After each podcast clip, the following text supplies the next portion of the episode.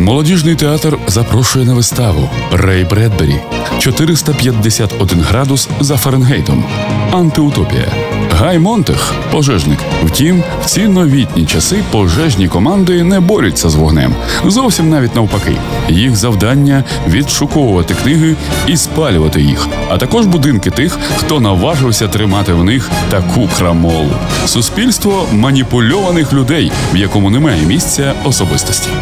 У головній ролі Микола Пономаренко. Початок о 19 годині. Тривалість вистави 1 година 40 хвилин без антракту. Квитки можна придбати у касі театру за адресою вулиця Родімцева, 4 або замовити за телефоном 77 49 53. Вартість квитка 50 гривень.